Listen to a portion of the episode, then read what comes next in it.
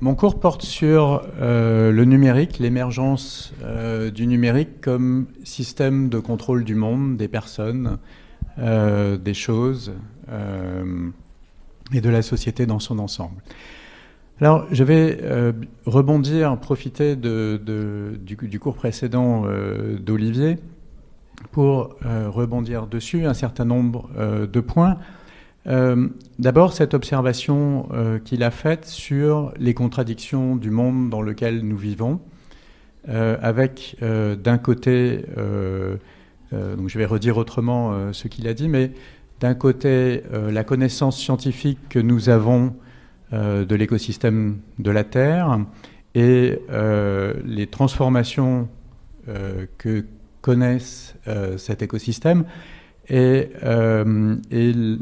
l'impact extrêmement probable aujourd'hui des activités humaines sur cet écosystème. Donc d'un côté, nous avons ces connaissances qui qui remontent assez loin. D'ailleurs, certaines de ces connaissances remontent au 19e siècle, donc ce ne sont pas ce sont pour une part euh, des connaissances anciennes. Et puis d'autre part, euh, nous avons les projections des organisations euh, dont nous dépendons, les gouvernements, les institutions auxquelles nous appartenons, les projections économiques des entreprises, qui semblent être totalement divergentes, être fondées sur une autre logique que que les connaissances euh, scientifiques que nous avons. Et donc c'est la contradiction euh, fondamentale dans laquelle euh, nous vivons. Je crois qu'elle nous touche, Olivier l'a dit, elle nous touche individuellement, elle nous touche collectivement, elle nous touche dans notre action professionnelle, elle nous touche comme citoyens, elle nous touche absolument à tous les niveaux. Et puis une chose importante qu'Olivier a mentionné aussi, c'est il y a bien sûr derrière cette contradiction une question de complexité, euh, c'est-à-dire d'être capable de relier, si, on était capable de penser la complexité, si on était capable de penser ensemble ces projections, la transformation de la société et euh, les connaissances que nous avons de l'écosystème, eh bien nous n'en serions euh, probablement pas là. Et donc il y a une difficulté à penser la complexité. Penser la complexité, c'est relier des phénomènes entre eux, euh, c'est avoir, ces connaissances et pouvoir les mobiliser au même moment. Et le point que je voudrais faire, et, qui est, fondamentalement le sujet de mon cours, c'est celui de l'émergence du numérique à ce moment précis de l'histoire. Et donc la question euh, à laquelle je souhaite euh, réfléchir tout au long du cours, c'est la suivante.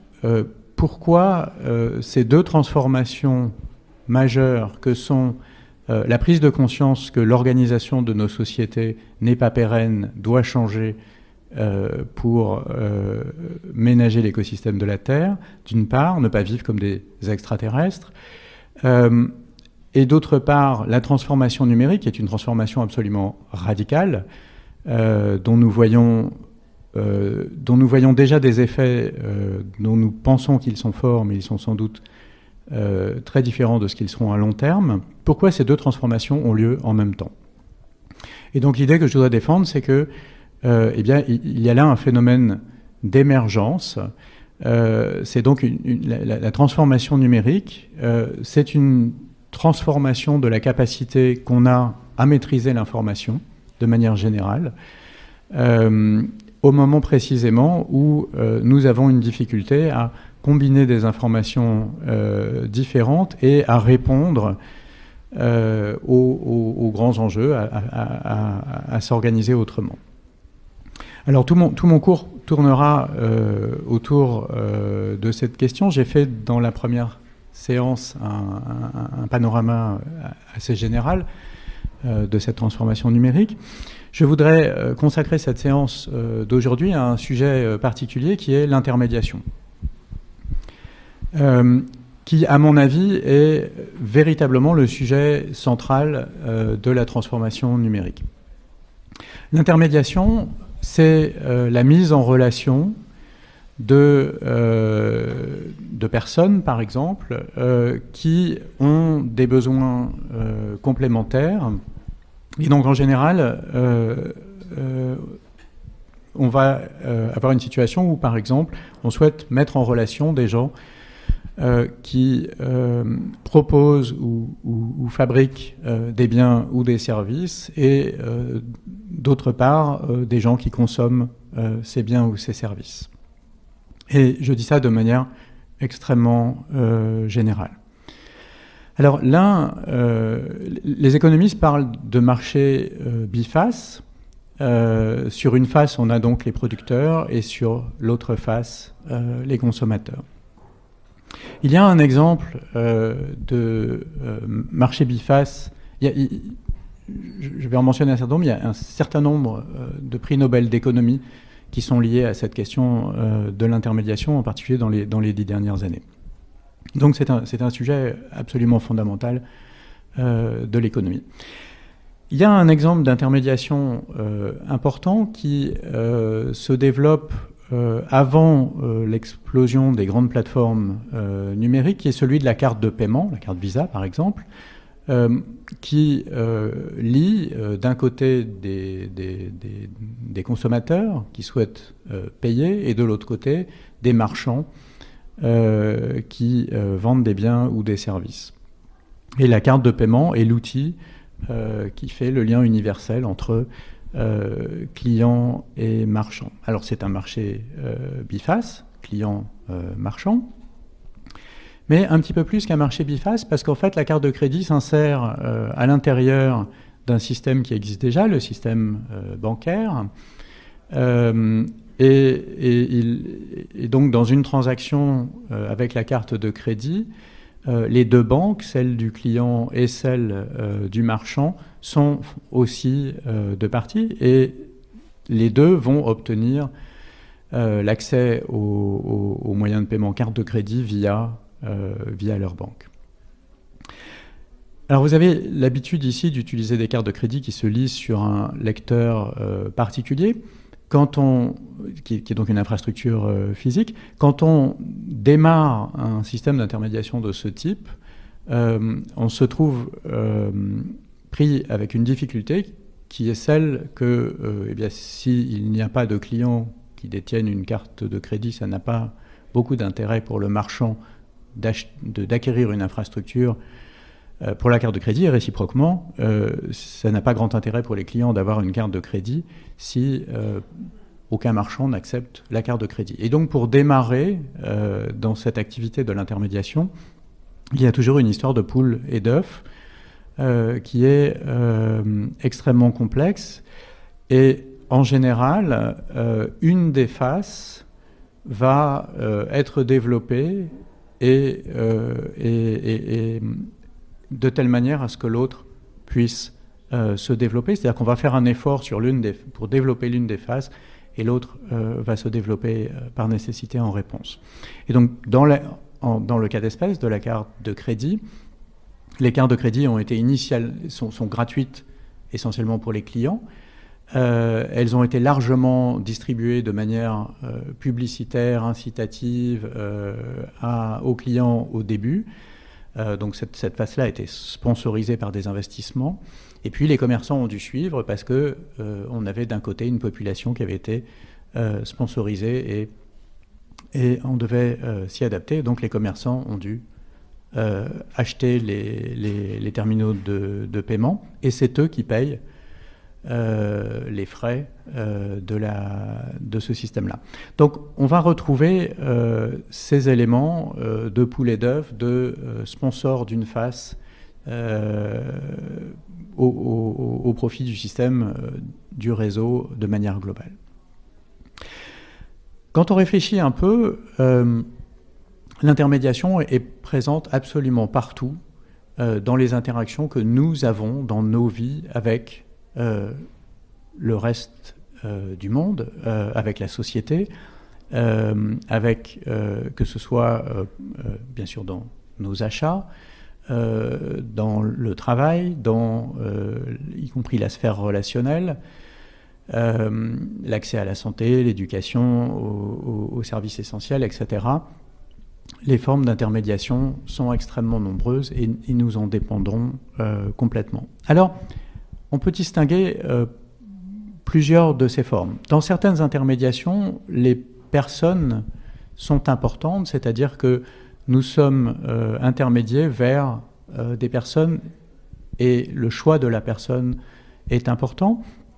C'est le cas euh, euh, de, toutes les intermédiations qui sont euh, organisées vers la rencontre, par exemple, ou, certaines formes d'échange. Dans d'autres cas, l'intermédiation est vers un service qui est assuré par une personne, mais le choix de la personne n'est pas très important, ou n'importe pas. ça va être le cas par exemple, dans, dans l'intermédiation vers, des chauffeurs, ce que fait Uber, euh, par exemple, la personne qui assure, qui conduit la voiture n'est pas euh, déterminante. Dans d'autres cas, euh, il n'y a pas de personne impliquée, mais simplement un, bien ou un service. ça peut être aussi un service dit dématérialisé, un service en ligne. Et puis certaines de ces intermédiations euh, sont euh, extrêmement abstraites et dans le système bancaire et encore plus dans le système financier, on a euh, ces degrés d'abstraction. Si je prends une banque traditionnelle dans laquelle, à laquelle les épargnants confient de l'argent, les entrepreneurs vont, eux, recourir à la banque pour faire des emprunts. Euh, mais rien ne lie euh, l'épargnant à euh, l'investisseur qui, qui, emprunte à la banque. L'argent est, intégralement mutualisé par la banque et donc il n'y a pas ce lien-là. Ces variations, en fait, euh, peuvent être assez sensibles. Je, vais donner un exemple dont vous avez euh, peut-être euh, entendu parler, dont la presse s'est fait pas mal l'écho dans les dernières années, qui est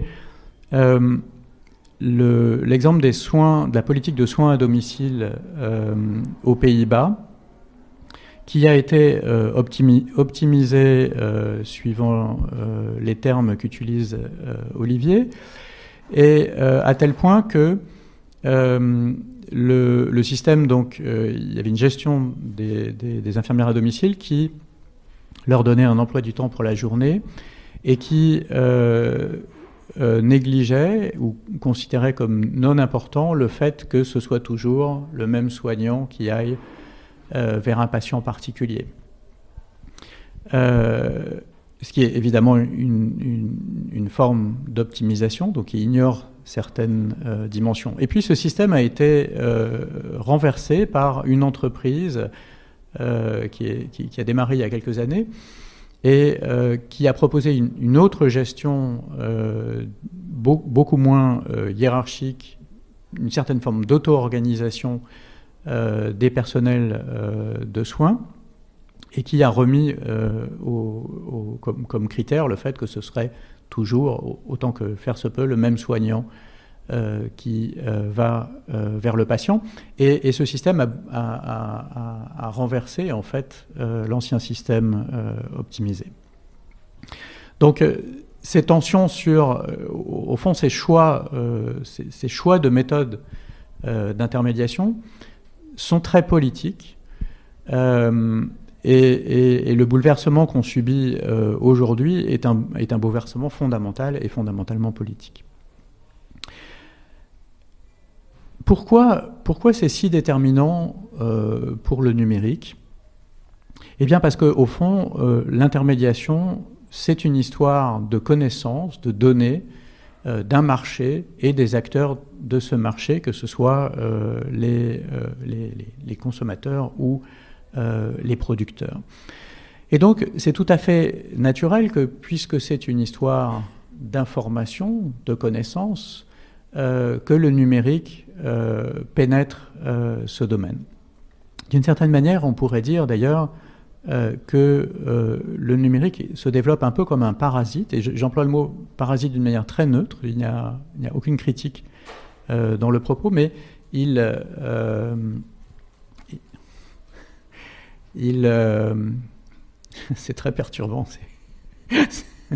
Juste au moment où je parle de parasites, je vais devenir un peu parano. Euh, donc le, numérique se glisse dans les, infractuosités euh, de la société, là où l'information joue un rôle déterminant.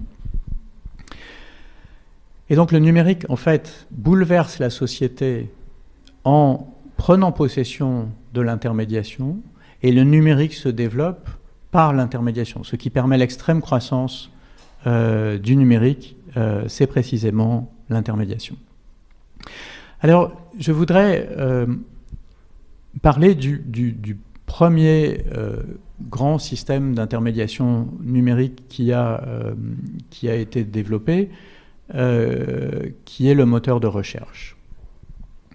que nous utilisons tous, à tel point qu'il il y a des moments où je me demande si je suis né avant les, moteurs de recherche ou comment on faisait euh, pour vivre euh, avant les moteurs de recherche, tellement euh, le moteur de recherche est, devenu un service essentiel de notre organisation, comme, comme le sont l'accès à l'eau ou, l'électricité ou, les services de télécommunication ou d'autres. alors, de recherche euh, a été développé euh, dans, le milieu de la décennie des années 90, euh, à, partir du moment où le, donc, le, web est né au début des années 90, les pages web ont commencé à se développer à partir de 91 partir du moment où les, protocoles sont devenus euh, accessibles. Et puis elles se sont euh, multipliées, il y a une assez forte croissance.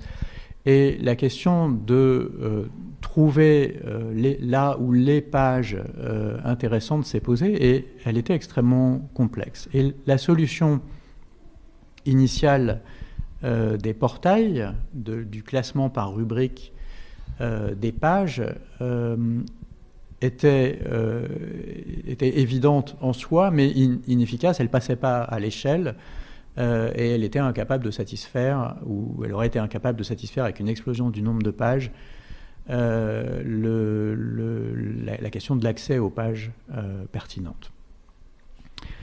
Alors l'idée du moteur, elle est l'idée de base du moteur est assez simple. c'est la suivante.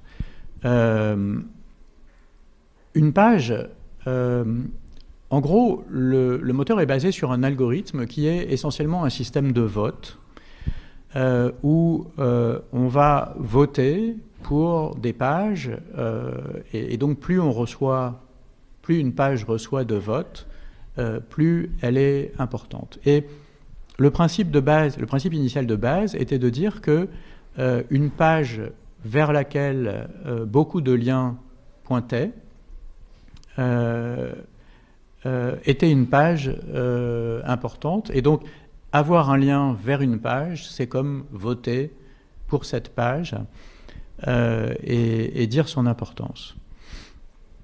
Et donc, en gros, l'importance d'une page est directement liée au nombre de liens entrants qui pointent vers cette page.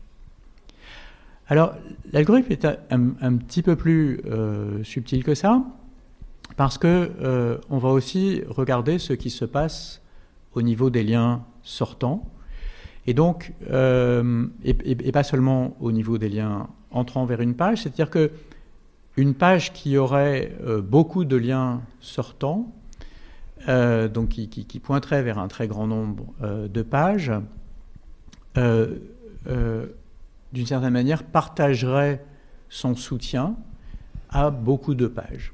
Et donc l'idée euh, euh, de base, c'est la suivante. Euh, on regarde le graphe des, des, pages web avec les liens qu'elles ont les unes vers les autres. On donne un jeton d'un point à chacune des pages. Et puis les pages vont donner leur jeton aux pages vers lesquelles elles ont un lien. Et donc une page qui aurait un lien unique vers une autre page donne son jeton à cette autre page, mais une page qui aurait trois liens sortants couperait son jeton en trois et donnerait un tiers euh, à chacune des pages vers lesquelles cette page aurait un lien sortant. Et donc c'est ça le principe de base de l'algorithme du moteur de recherche. On donne un, un, jeton initial à chacune des pages. Elle le partage euh, vers toutes les pages vers lesquelles elles ont un lien sortant. Et donc chaque page se retrouve avec non plus son jeton initial, mais des morceaux de jetons venant, des pages euh, qui ont un lien euh, vers, vers elles-mêmes. Alors là où le, en fait, le système est un tout petit peu plus compliqué que ce que je viens de dire, c'est-à-dire que ce principe de vote, de vote, de répartition du vote, on va l'itérer. Euh, c'est-à-dire qu'en fait, on va euh, faire voter les pages un certain nombre de fois. Donc, je pars avec mon jeton, j'ai trois liens sortants, je coupe mon jeton en trois, je donne un tiers à chacune des pages euh, vers lesquelles j'ai un lien et je reçois au même moment des morceaux de jetons, des pages qui ont un lien vers moi. Première étape. Et puis on répète cette opération euh, de manière identique avec euh, les, morceaux de jetons euh, dont je dispose. Et puis en répétant cette opération un certain nombre de fois, eh bien, on arrive à des valeurs stables, le système se stabilise, et donc en répétant l'opération, on, ne change plus les valeurs des pages. Donc ça converge, on obtient ce qui s'appelle un, point fixe et qui donne en fait une pertinence euh, des pages. Alors pourquoi ça donne une pertinence des pages? Parce que euh, si une page euh, qui est extrêmement célèbre a un lien vers ma page, c'est beaucoup plus important que si une page qui, qui est isolée a un lien vers ma page.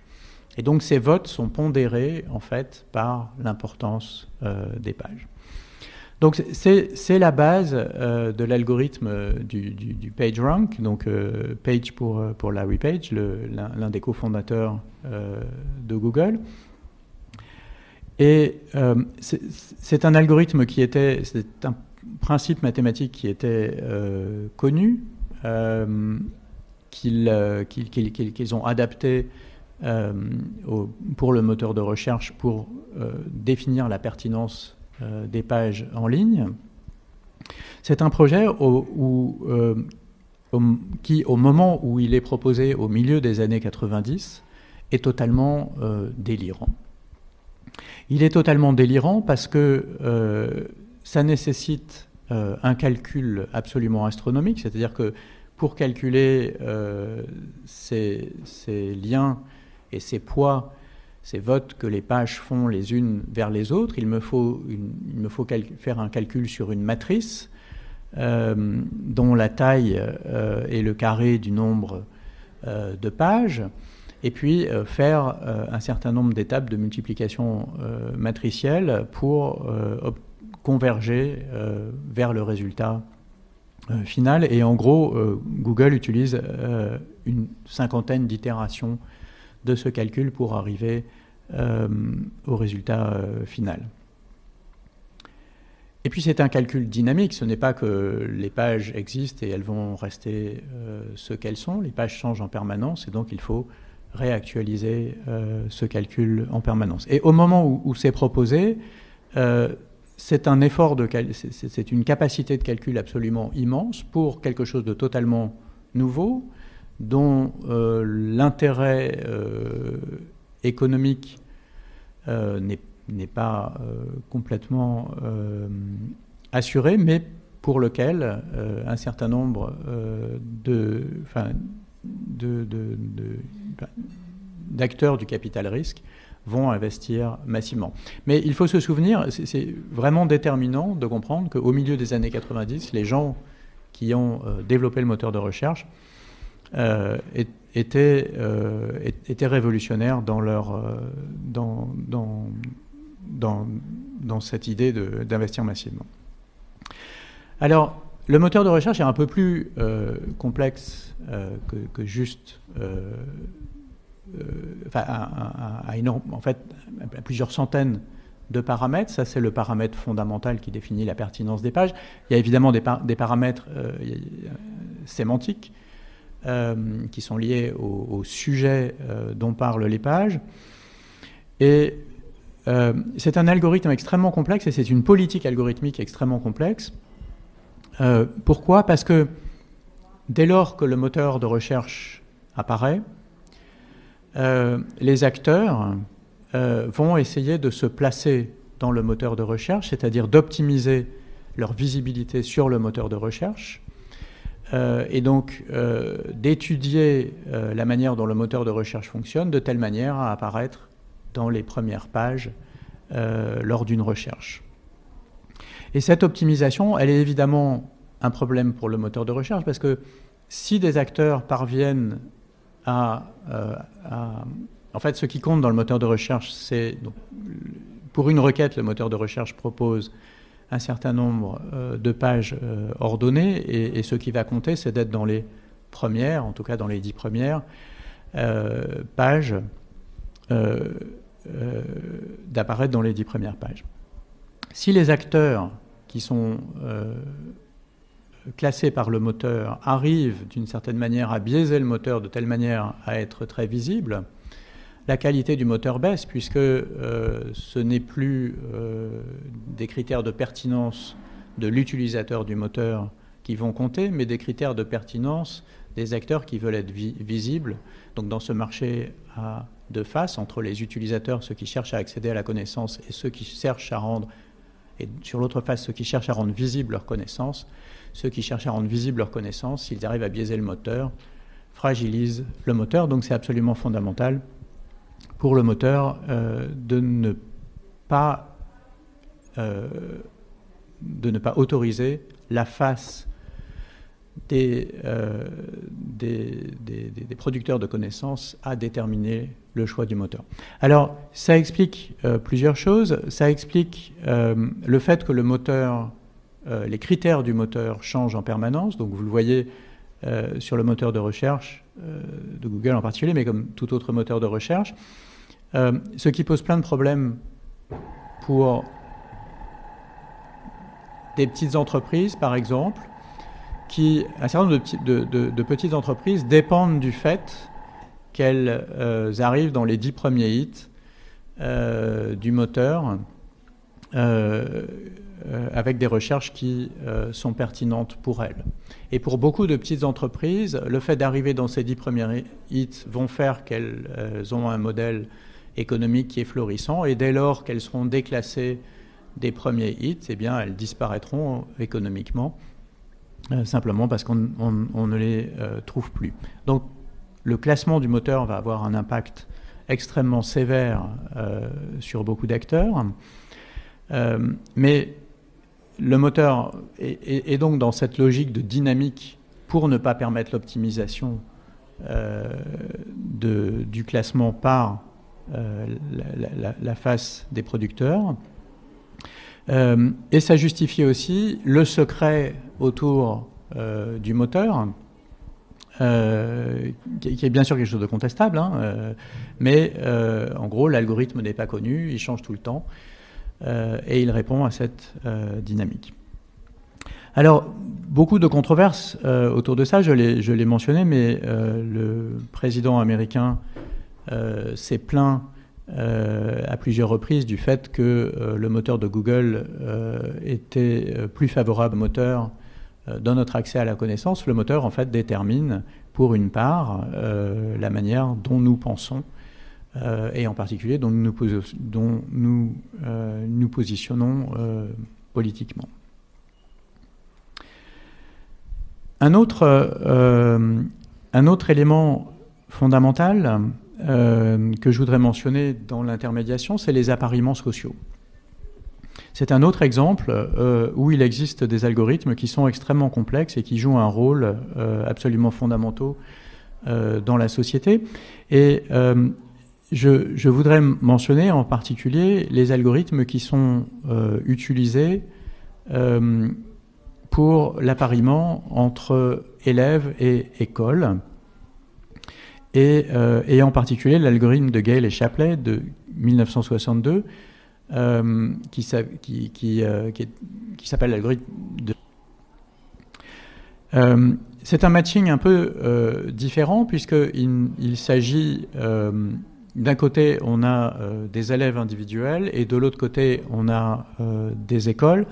Et chaque école a une capacité d'accueil d'un certain nombre d'élèves.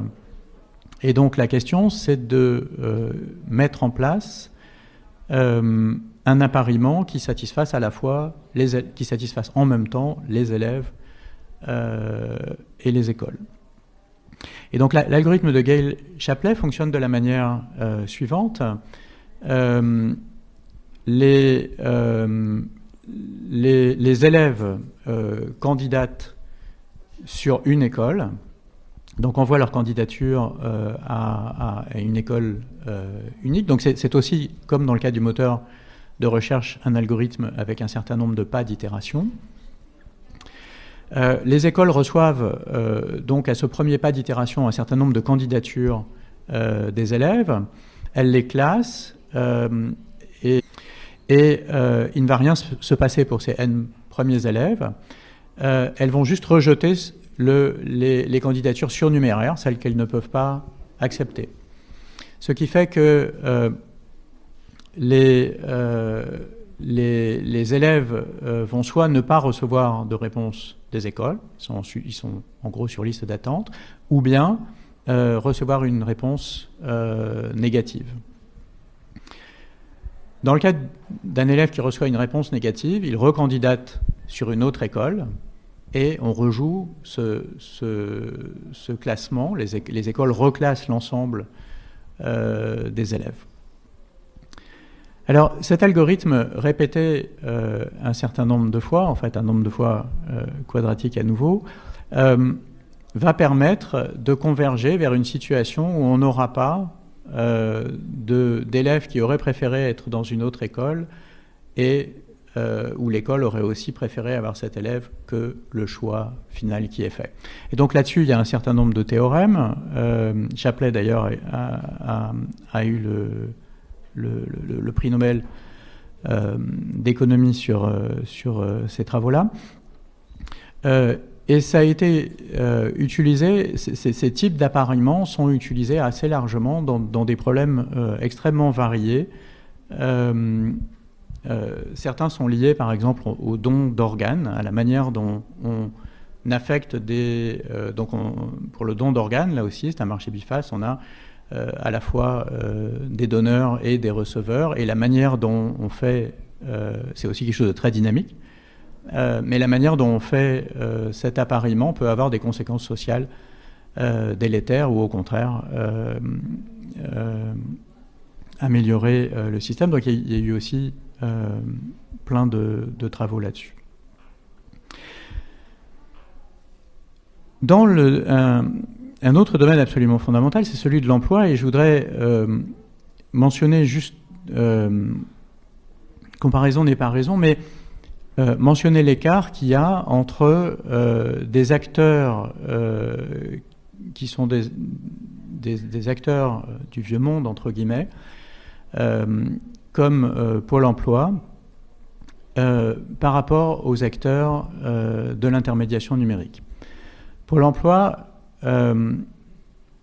a à peu près de l'ordre de 50 000 employés et gère quelques millions de demandeurs d'emploi ou d'offres d'emploi. C'est l'ordre de grandeur. Et la manière dont Pôle emploi est capable euh, euh, de, gérer les informations et de, matcher euh, les demandeurs et les offres d'emploi sur ce marché biface est évidemment sans comparaison avec ce que font les acteurs de l'intermédiation. Et donc si on compare en nombre, si on, si on regarde le nombre d'employés, c'est l'un des points absolument fondamentaux des acteurs de l'intermédiation, eh bien ils n'ont presque pas d'employés. Et donc si je compare Pôle emploi à Facebook, par exemple, Facebook a moins d'employés, le nombre d'employés d'ailleurs augmente massivement euh, maintenant, mais il a moins d'employés. Euh, pour un nombre euh, d'intermédiations qui concerne à peu près mille fois plus d'acteurs, c'est-à-dire qu'on est l'ordre de grandeur est en milliards et le nombre, le, le, nombre de, d'échanges est absolument astronomique. Donc, il y a toute une complexité algorithmique euh, qui est mise en œuvre par ces grands acteurs euh, de, l'intermédiation. Il y a une autre. je voudrais maintenant en, venir à des, considérations très très générales euh, sur ce qui se passe dans, l'intermédiation numérique. De manière générale, les acteurs du numérique aujourd'hui cher longtemps jusqu'à parvenir à, un point d'inversion de tendance où euh, la collecte de données est l'objectif et il est à sens exponentiel des données collectées, euh, légalement ou euh, illégalement. Et l'objectif aujourd'hui de ces acteurs est de collecter de la donnée pour offrir des services pour contrôler, et c'est cette capacité de contrôle qui augmente massivement. Alors, ce qu'il faut comprendre dans, euh, euh, dans cette activité de l'intermédiation, c'est sa complexité, en ce sens que euh, la capacité d'un acteur de l'intermédiation va bien au-delà du service qu'il utilise. Je prends l'exemple à nouveau du moteur de recherche. Euh, le moteur de recherche part d'un pool de données que je vais appeler primaires, qui sont les pages web, qu'il n'a pas euh, créées. Euh, il crawl simplement le web, il fait une copie du web, il analyse ces pages et il offre cette fonctionnalité qui est celle de la recherche sur le moteur. En faisant ça, le moteur collecte les traces d'utilisation, euh, c'est-à-dire l'ensemble des requêtes qui ont été faites euh, par des utilisateurs. Et euh, dans certains cas, l'utilisateur est identifié, dans d'autres cas, il ne l'est pas, ou il est indirectement lié au numéro IP et à la zone géographique et à l'heure à laquelle a été faite la recherche. Et vous le savez, le moteur de recherche ne, euh, ne gagne rien, son modèle économique n'est pas du tout associé euh, à la recherche, il est associé à l'exploitation des traces d'utilisation qui permettent euh, de définir de nouveaux services, de mettre en place de nouveaux services, et en particulier les services d'annonce, les services de la publicité, qui sont ceux qui aujourd'hui euh, permettent euh, de, de, financer euh, l'ensemble des industries qui font des moteurs. Donc on a des données primaires, les pages web, un service primaire, la recherche, des données secondaires, les traces d'utilisation, et puis des services secondaires, par exemple la publicité. Mais ce qui est intéressant sur ces données secondaires, c'est que si, on prend euh, les traces d'utilisation du moteur, en fait, il y a énormément de choses qu'on est en potentialité de savoir sur la société. Les recherches que font, euh, que font les gens sur un certain territoire à un certain moment disent beaucoup euh, sur ce qui se passe sur ce territoire. À l'époque euh, précédente crise, euh, précédente pandémie en Chine, au moment euh, du SRAS, le moteur de recherche Google avait sorti un, un, système qui s'appelait Google Flu et qui permettait de suivre l'évolution de la grippe au niveau mondial et qui était basé sur quelque chose d'assez simple, qui était les requêtes donc la proportion de requêtes qui étaient faites sur les symptômes de la grippe en fonction euh, des différentes régions du monde. Et le Google suivait ça euh, de manière continue. il y a eu des articles dans Nature qui montraient en fait que euh, Google était capable d'avoir une mesure assez précise de l'épidémie de grippe, mais avec une avance très nette sur les agences sanitaires. Ce système a été retiré quelques années plus tard. Il y a eu un certain nombre de, controverses. Et, et il est évident que Google a cette capacité de monitorer la grippe ou euh, tout autre, euh, tout, autre euh, problème médical. Il faut bien sûr corriger l'analyse des données de, choses qui vont influencer les recherches, mais on sait faire ça. Et en fait, Google a la capacité, essentiellement, de savoir globalement ce qui se passe euh, sur n'importe quel territoire, que ce soit euh, les opinions politiques, les inquiétudes, euh, le niveau économique, les pathologies, ou, etc. Et au fond, on peut, on peut s'interroger, je vais, je vais poser le problème à l'envers, pour les acteurs du numérique, on peut s'interroger sur ce, ce qu'ils ne, ne sont pas en capacité de savoir, c'est-à-dire que plutôt que se demander ce qu'ils savent, euh, s'interroger sur ce qu'ils euh, ne, ne, sont pas en capacité de savoir. Et à ce stade, eh bien, leur capacité de savoir euh, augmente extrêmement massivement et on peut s'interroger sur le pourquoi, et je le ferai dans ce cours, c'est-à-dire pourquoi on assiste à cette montée qui semble inéluctable de du développement d'une capacité de contrôle extrêmement, euh, précise euh, de la société. Alors, pourquoi ça croît, comment ça croît si vite? Euh, Il y a un certain nombre de boucles de rétroaction qui font, cette croissance, et sur le moteur, c'est assez clair. plus le moteur de recherche d'utilisateurs, plus il accumule de données, plus il est capable de mesurer euh, le comportement des utilisateurs, et plus il est capable d'utiliser ces données pour optimiser son service. Meilleur sera son service, plus il aura d'utilisateurs, et ainsi de suite. Et donc on a une boucle de rétroaction positive qui fait euh, que euh, on va voir monter en puissance certains acteurs qui vont euh, devenir complètement dominants.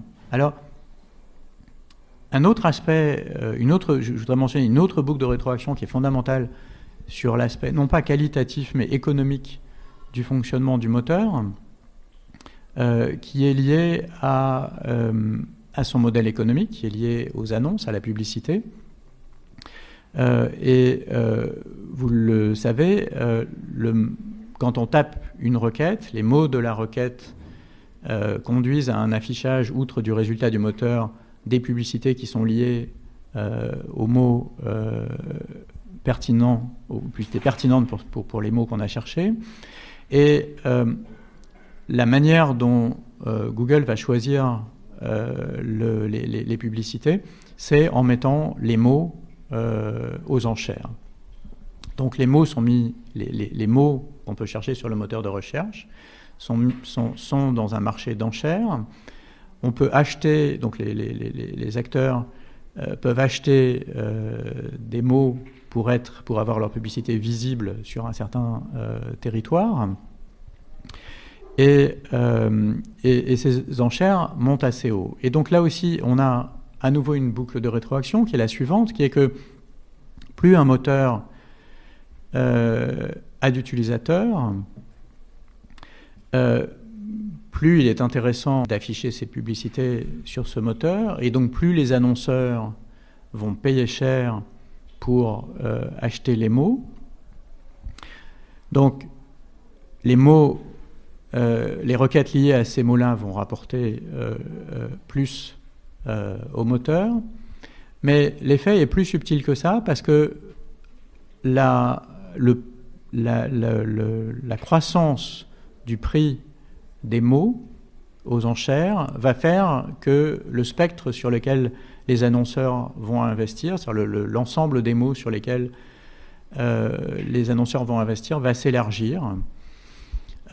et, donc, au lieu d'investir sur les mots les, plus évidents, qui sont pour certains au-delà du prix qu'ils peuvent mettre, eh bien, ils vont investir sur des mots un peu moins stratégiques. Et donc, la partie monétisée des recherches pour le moteur augmente, puisque le nombre de mots sur lesquels il y a eu des annonceurs qui ont investi euh, va augmenter. les finances euh, du, moteur augmentent euh, et, donc sa capacité à développer son système augmente, et, etc. Et donc on rentre dans ces boucles de rétroaction. Donc ceci explique pour une part le paysage euh, que l'on observe où on voit euh, essentiellement, si je dis moteur de recherche, vous allez penser euh, Google, si je dis réseau social, vous allez penser Facebook.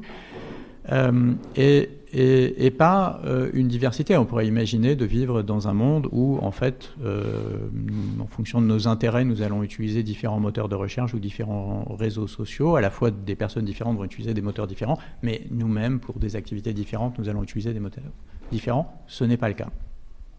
Alors, ce n'est pas le cas, pour une part, à cause des boucles de rétroaction que j'ai mentionnées. Pour une autre part, il y a une raison euh, économique euh, importante qui est celle du capital risque. Euh, le capital risque investit, distribue ses, investissements dans un grand nombre de, sociétés émergentes. la majorité de ces sociétés échouent euh, la très grande majorité de ces sociétés échouent et, euh, et quelques-unes vont réussir. Et celles qui vont réussir vont réussir à la fois parce qu'elles ont trouvé euh, le bon concept, mais aussi parce que le capital risque va les pousser vers la réussite. C'est-à-dire que le, le, rôle du, du, capital risque va être de dire, mais eh bien, voilà, cette entreprise doit avoir une croissance euh, majeure. Nous allons euh, parier euh, sur elle et sa croissance va permettre de couvrir l'ensemble des pertes qui sont liées à l'investissement sur un très très grand nombre de sociétés qui ont échoué. Donc le modèle fonctionne comme ça et il explique les très fortes capitalisations d'une part et d'autre part euh, le, euh, le, fait qu'on voit essentiellement pour chaque service euh, une société dominante, une ou deux ou trois alternatives, et puis après essentiellement une chute majeure. Je voudrais parler un tout petit peu de la presse dans ce paysage.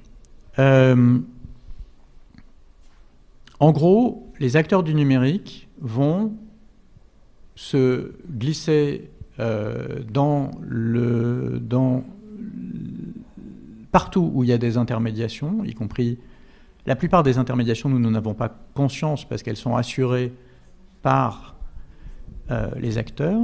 Et donc, si je prends un journal, par exemple, euh, eh bien, de facto, dans un journal, il y a une intermédiation entre moi comme lecteur et puis les euh, journalistes, par exemple, euh, qui ont produit le contenu du journal. C'est assuré par le journal, par une rédaction, etc.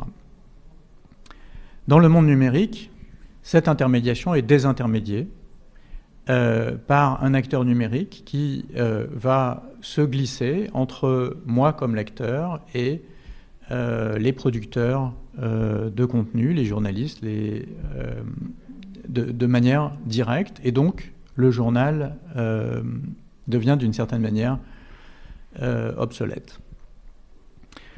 Euh, alors cette obsolescence, elle a touché les journaux à la fois sur ce principe d'accès directement, d'accès direct aux articles, et, mais aussi au système de financement des journaux qui était lié à la publicité et qui lui aussi a été complètement désintermédié euh, par les acteurs du numérique. Donc les acteurs du numérique ont des intermédiaires et les journaux dans leur aspect comité de rédaction et dans leur fonctionnement économique euh, par la publicité. Euh, vous le savez, entre la moitié et deux tiers des titres de presse mondiaux ont fermé dans les 20 dernières années. L'emploi a terriblement chuté, la, la précarité s'est développée. Et le paysage, c'est un peu. Euh, reformé euh, d'une manière euh, différente. Alors, on assiste d'une part à l'émergence de nouveaux médias, certains purement numériques, avec des, des, des, formes qui peuvent être très variables. Certains ont un, un un collectif de journalistes extrêmement actifs, d'autres reposent, sont, sont, véritablement des plateformes, euh, donc reposent sur une production qui est assurée par des gens qui ne font pas partie de la plateforme. Euh, donc on trouve toute une gamme euh, de nouvelles formes d'intermédiation entre les lecteurs et les producteurs de contenu. Mais le sujet qui est important, c'est non pas la presse en tant que telle, mais le rôle fonctionnel que la presse joue dans euh, l'organisation politique et euh, qu'on appelle euh, couramment le, quatrième pouvoir.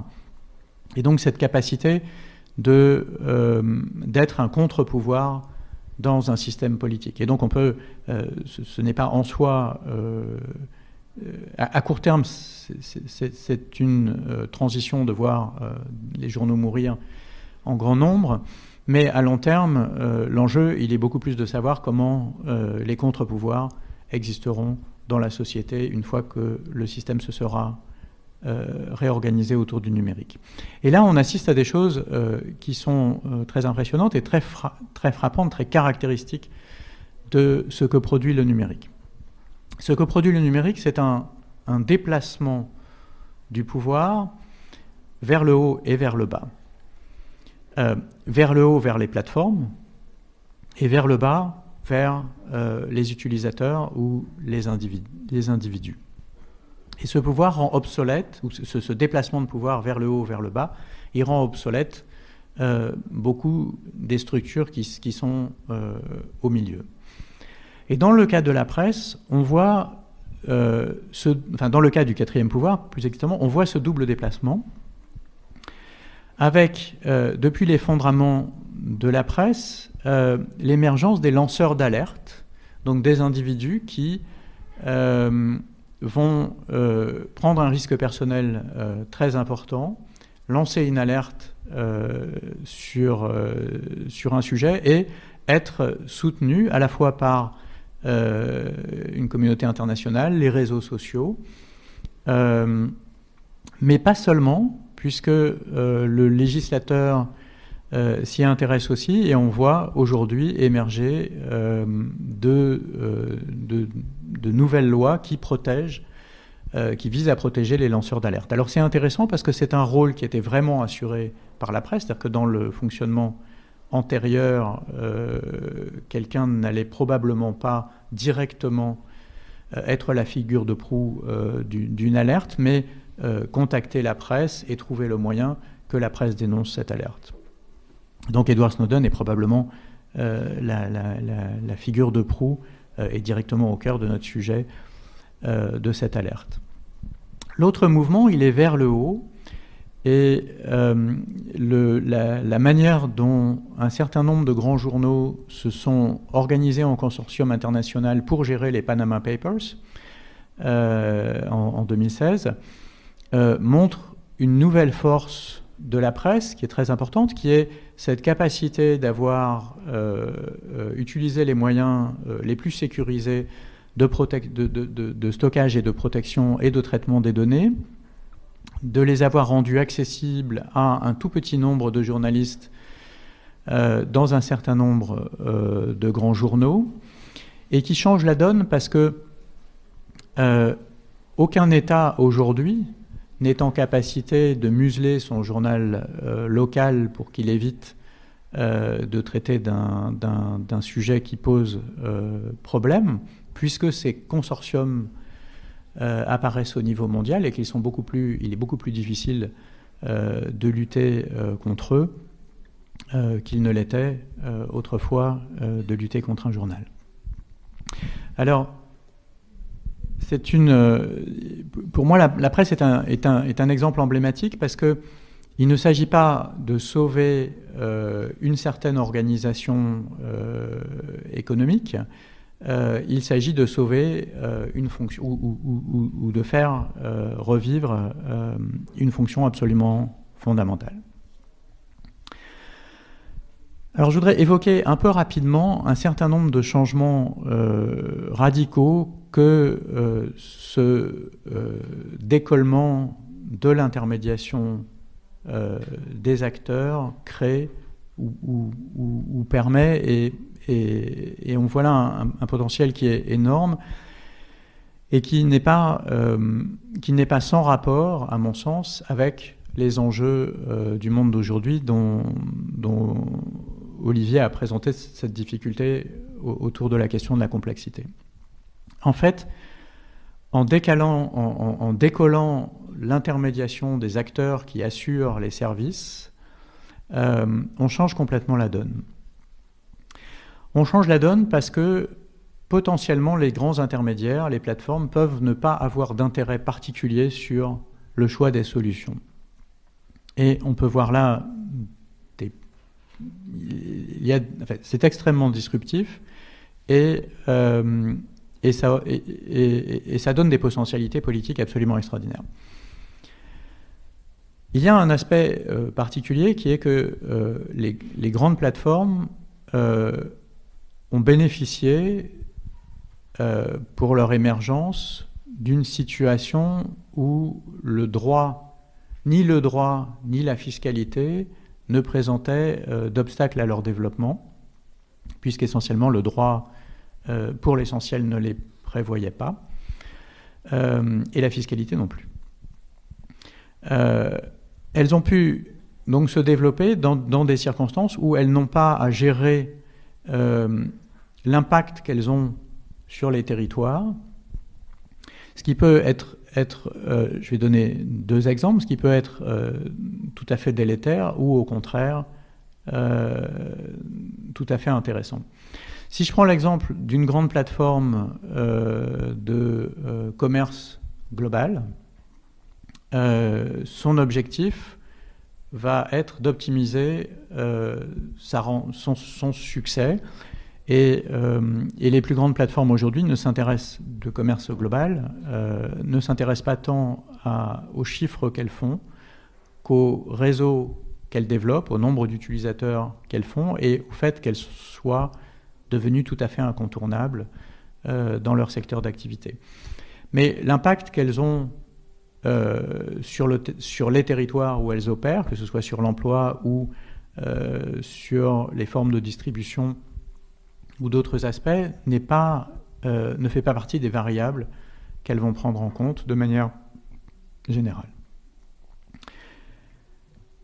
À l'inverse, je voudrais prendre l'exemple de euh, la capacité qu'on aurait à, euh, via une plateforme qui assurerait le transport, par exemple, qui, qui, serait l'intermédiaire pour le transport sur une ville, par exemple, euh, de euh, se séparer des contingences euh, qui sont liées à un transport particulier. Aujourd'hui, si, suivant les modes de transport que, auxquels j'accède, ben, j'utilise en fait des plateformes différentes. Mais on peut tout à fait, et ça émerge en ce moment dans un certain nombre de villes, avoir une plateforme unique qui va répondre à mon besoin d'aller d'un point à un autre à un moment donné, et va y répondre euh, non seulement en prenant en compte euh, mes impératifs à moi ou mes possibilités à moi, je peux être pressé, plus ou moins pressé, je peux être euh, dans une situation financière plus ou moins aisée, etc., mais aussi la situation de la ville. Et donc, par exemple, la réduction du trafic pour une raison quelconque, que ce soit l'encombrement ou la pollution peut faire que euh, bien l'accès à un déplacement euh, en voiture, euh, taxi par exemple, ne m'est simplement pas offert. Il n'est juste plus possible. La variabilité du prix du ticket de métro ou la gratuité par exemple peut être aussi implémentée, mais directement sur une plateforme globale et non pas par un opérateur particulier. Donc il y, a un degré d'abstraction qu'on peut avoir qui n'est plus lié aux intérêts particuliers d'une corporation ou, euh, ou, d'un territoire qui font, qui, permettent à la fois le meilleur et le pire. Euh, le pire dans, le fait euh, simplement de retirer du bénéfice d'un territoire sans s'occuper de la manière dont on le déconstruit. le meilleur dans permettre à ce territoire d'accéder à des ressources euh, dans un souci qui n'est non pas la satisfaction des désirs immédiats euh, des acteurs, mais euh, penser dans une globalité, qu'elle soit la situation d'une ville à un moment donné, ou bien, de manière beaucoup plus générale, la situation globale, planétaire, sur cette ville. Et donc, ce qu'on a vu jusqu'à aujourd'hui, ce, qu'on ce, qui fait, euh, ce, qui retient l'attention dans les médias, euh, dans les enthousiasmes ou dans la critique euh, des plateformes, est à mon sens beaucoup plus lié au temps court, à la manière dont les plateformes changent aujourd'hui des modes d'existence. Mais le, point qui me paraît le plus intéressant, le plus important, c'est de regarder le temps long et le potentiel de ces plateformes. Et si on regarde le temps long, alors on voit que euh, le fait d'avoir euh, déplacé la commande euh, du territoire vers un niveau global eh bien, est fortement lié au fait, à la, problématique globale de l'Anthropocène, pour faire court, qui est que les enjeux les enjeux globaux ont pris, vont prendre le pas sur les enjeux locaux et donc on va être dans une, logique d'agir localement pour un impact global et que le numérique, les plateformes permettent justement ce type d'action. Et je vais donc conclure là-dessus. Je vous remercie.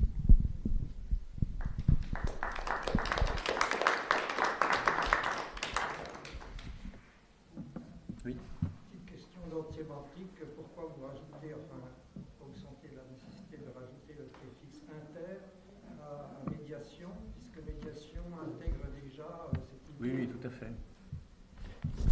deux, les deux mots sont, utilisés, effectivement, la médiation. Mais la médiation est peut-être plus large. Euh, et je crois que dans ce contexte-là, on, on, utilise plus le mot d'intermédiation. Mais...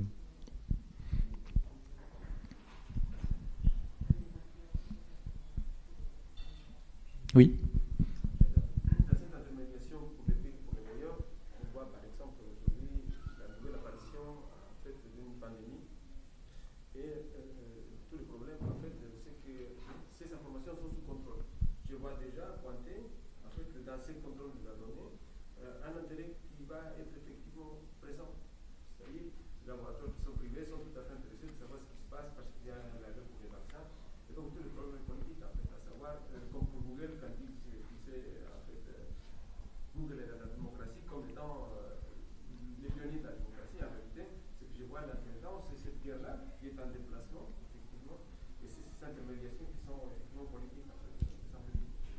Oui, absolument. Moi, je, Enfin, c'est vraiment l'axe que je veux suivre. Euh, il faut tout regarder de manière politique. Alors, euh, avant, euh, si je prends la question de la vérité qui agite, qui agite aujourd'hui beaucoup, beaucoup le, questionnement aujourd'hui, enfin la question de la vérité, qui est souvent formulée en termes de fake news, euh, je, veux dire, voudrais dire plusieurs choses. La première, c'est que euh, l'un des points fondamentaux, il est qu'autrefois, il y avait un contrôle national sur la vérité. Euh, la vérité était définie par des institutions scientifiques, elle était définie par l'État, elle était définie par les journaux, et puis par les grands partis politiques. Et il y avait un certain consensus sur cette vérité qui pouvait, dans certains cas, être travaillée. Et, donc les fake news, enfin le fait, d'avoir des vérités qui sont fausses factuellement n'est pas une nouveauté. Ce qui a changé euh, dans un certain nombre de régions du monde, euh, c'est cette globalisation et donc cette perte euh, de, de, contrôle sur la vérité qui inquiète beaucoup les Américains dans leur campagne électorale, mais nous aussi. L'idée que, au fond, avant la campagne était menée à la maison, maintenant elle pourrait être totalement euh, contrôlé ou, très fortement influencé euh, de l'extérieur, et ça, ça nous trouble. Alors, ça dépend des pays. Hein. Chine a un assez bon contrôle euh, du, type de vérité, par exemple. Hein. Je, pourrais revenir là-dessus. Je, trouve que. Il y, a des éléments extrêmement intéressants dans le, dispositif chinois, en particulier la responsabilité. C'est-à-dire que il y, a cette idée que quelqu'un qui a euh, une centaine ou quelques centaines d'amis euh, a le droit de dire euh, ce qu'il veut, ça, le concerne. Mais quelqu'un qui a beaucoup plus d'audience, alors sa responsabilité est engagée dans ce qu'il dit. Mais en fait, le système, donc la Chine a essentiellement cette, philosophie-là. Euh, le système que nous avions avant, euh, les responsables politiques, les journaux, euh, les instituts de recherche avaient une vérité contrôlée.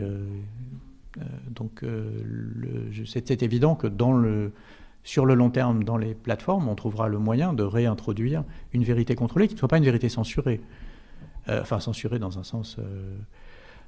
donc ça, c'est un premier point. Il y a un deuxième point, et ça me ramène à la contradiction dont parlait Olivier tout à l'heure, qui est que à partir du moment où nous vivons fondamentalement dans un monde à deux vérités, la vérité euh, de la connaissance scientifique que nous avons de l'évolution des écosystèmes, et puis la vérité euh, des gouvernements, des institutions, euh, de nos modes de vie, etc.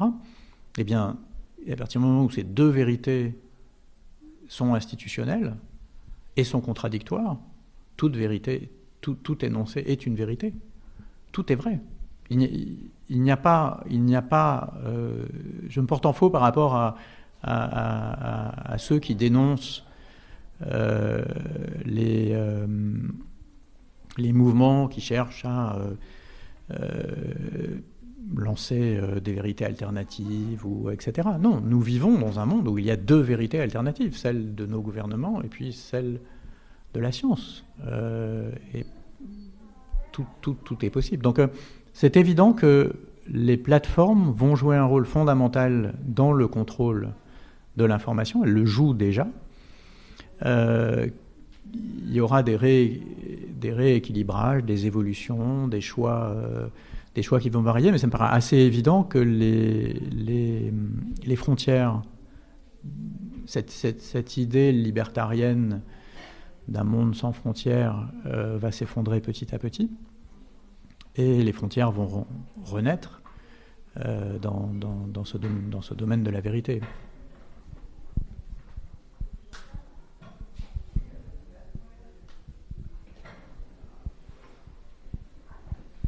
D'autres questions?